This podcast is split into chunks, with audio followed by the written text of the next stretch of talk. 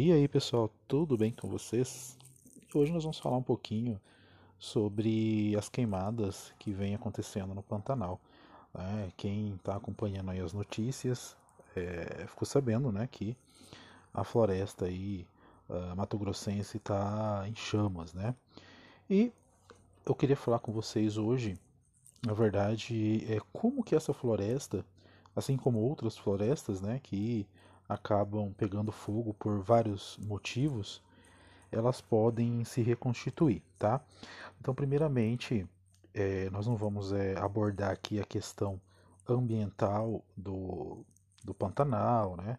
Obviamente ali já faz em torno de quatro meses que não chove, isso acabou uh, deixando com que aquela floresta uh, se tornasse altamente uh, é suscetível ao fogo, né? ali você tem muito material combustível para o fogo, e ainda se está investigando qual é o motivo do início desse fogo. Né? Esse fogo ele pode ter acontecido de forma é, artificial, né? através de forma, até, até mesmo de forma criminosa, pelos uh, grileiros ali daquela região. Né?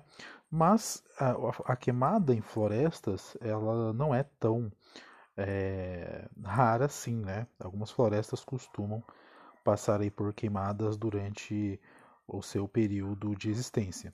Obviamente o Pantanal é uma exceção, você teve ali uma, uma grande perca né, de biodiversidade.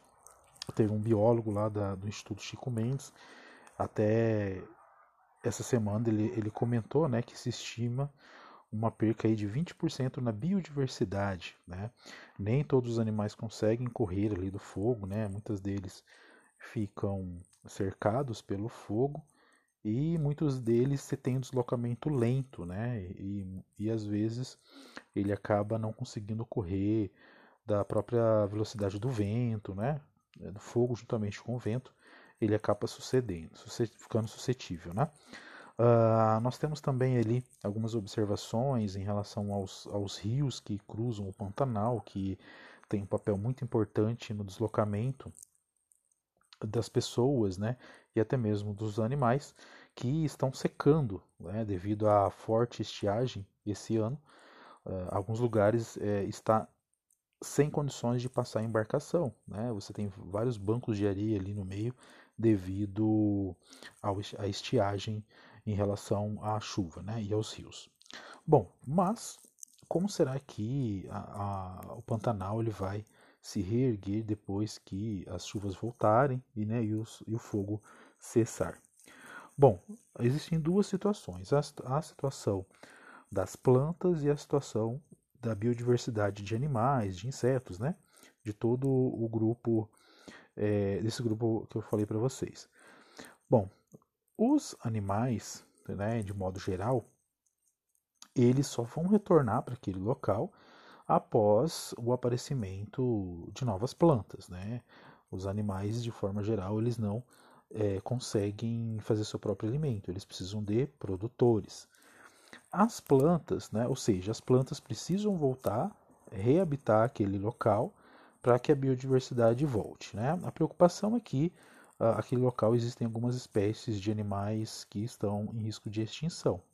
Então, quando você fala em 20% de perca de biodiversidade, você pode estar falando de alguns organismos uh, que estão aí na lista de extinção, tá? Aí realmente seria uma tragédia. Bom, uh, existem duas maneiras dos vegetais uh, conseguirem uh, retornar ou até mesmo colonizar uma área uh, uma área, né, um, um terreno. Existe aí a situação onde aquele terreno nunca teve plantas, né, onde você tem um solo com pouco nutriente, você tem um solo muitas vezes impermeável, né? Então, nesse caso, as primeiras plantas que vão preparar aquele terreno são as plantas pioneiras, que nós chamamos de pioneiras, né? Que são, na verdade, é, plantas do grupo das gramíneas, né? Que são plantas que têm sementes pequenas, né? E o fato dela ter semente pequena, isso significa que ela tem uma, uma capacidade de germinação mais rápida, né? Ela precisa de menos nutriente para estar tá rompendo o embrião e a germinação acontecer. Isso faz com que o, o solo pobre em nutrientes, né? Já dê suporte para esse tipo de planta. E conforme essas gramíneas vão morrendo, né, elas vão se desenvolvendo, morrendo, desenvolvendo outras gramíneas, elas vão enriquecendo o solo com nutrientes, né? Vai formar o que nós chamamos ali de serrapilheira, né, que é as plantas mortas que vai adubar o solo. E as outras plantas um pouco mais complexas, né, as plantas aí é, com um pouco mais de, de calibre, né, as chamamos de ospermas e gimnosperma, ela vai começar a, a, conseguir entrar naquele solo e a floresta ela vai se formando uh, baseado nesse, nesse esquema que eu falei para vocês. Agora, existe a situação de queimada, né? Ah, quando nós observamos lá aquelas fotos né, do Pantanal todo queimado, praticamente sem nenhum tipo de verde, é, nós não pegamos aquela floresta e retiramos ela dali. Né? Você tem algo que nós chamamos de banco de sementes. Né? Então, toda semente que as plantas que estavam ali produziam durante o seu, seu período de vida, elas depositavam no solo, embaixo da serrapilheira. Né? Isso é uma segurança da planta, né? justamente para situações como essa. Então, uh, você tem lá a, a, retomada das chuvas e as sementes que estão lá no banco de sementes, né? provavelmente ali você vai ter todas as sementes de todas as plantas que estavam ali, né? obviamente as que as plantas que, que, formavam semente, né? as angiospermas e gimnospermas, e você tem novamente o processo de germinação dessas plantas, tá? Ah, inclusive, algumas, das, algumas sementes elas só conseguem germinar com a presença do fogo. Né? Então, você tem uma situação onde você deixa propício. Né? Então, provavelmente, quando voltar a chuva ali no Pantanal, depois de alguns meses, você vai é, observar o verde retornar naquelas florestas. Né? E, obviamente, você tendo o estabelecimento é, das plantas que ali viviam, você vai ter também o aparecimento, o reaparecimento da vida é, animal, né? Os animais, os insetos, né? Em geral, os animais eles vão retornando conforme a cadeia alimentar vai sendo restabelecida naquele local. Obviamente, isso não é, minimiza as percas né, da, das vidas das plantas e dos animais que sucumbiram né, e vão sucumbir aí é, perante a queimada na, no Pantanal. Né? Isso acontece não só no Pantanal, mas em outras florestas também. E o que se tem que observar é a, da onde veio esse foco né, de incêndio em plena seca né, naquele local e se ele foi criminoso ou não. Né?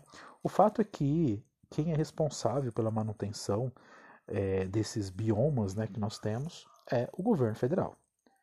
Né? E o que se sabe, é, saiu essa semana também a notícia de que o governo não gastou nenhum por cento da verba destinada à preservação do meio ambiente, né? a florestas, enfim.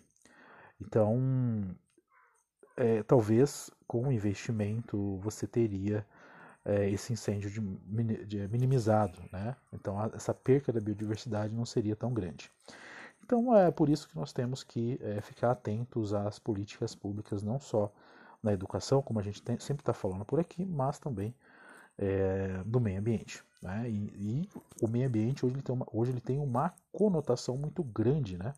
Então, quando a gente fala em meio ambiente, a gente fala também em agricultura. Né? A nossa agricultura, aliás, a agricultura global, está relacionado ao cuidado que o país tem com o meio ambiente. Né? Cada vez menos os países desenvolvidos estão comprando é, produtos de países que não cuidam da sua, é, do seu meio ambiente, das suas florestas, né?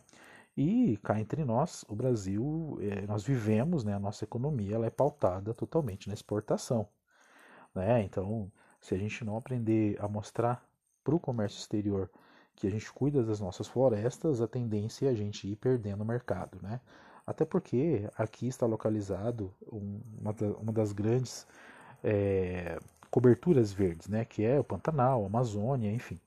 Nós temos aí uma área de, de verde muito grande e o mundo está de olho em nós. Beleza, pessoal? Por hoje é só. Se você gostou, compartilhe. Tá? Esse foi mais um podcast do BRGS Cast. Até mais, pessoal. Tchau.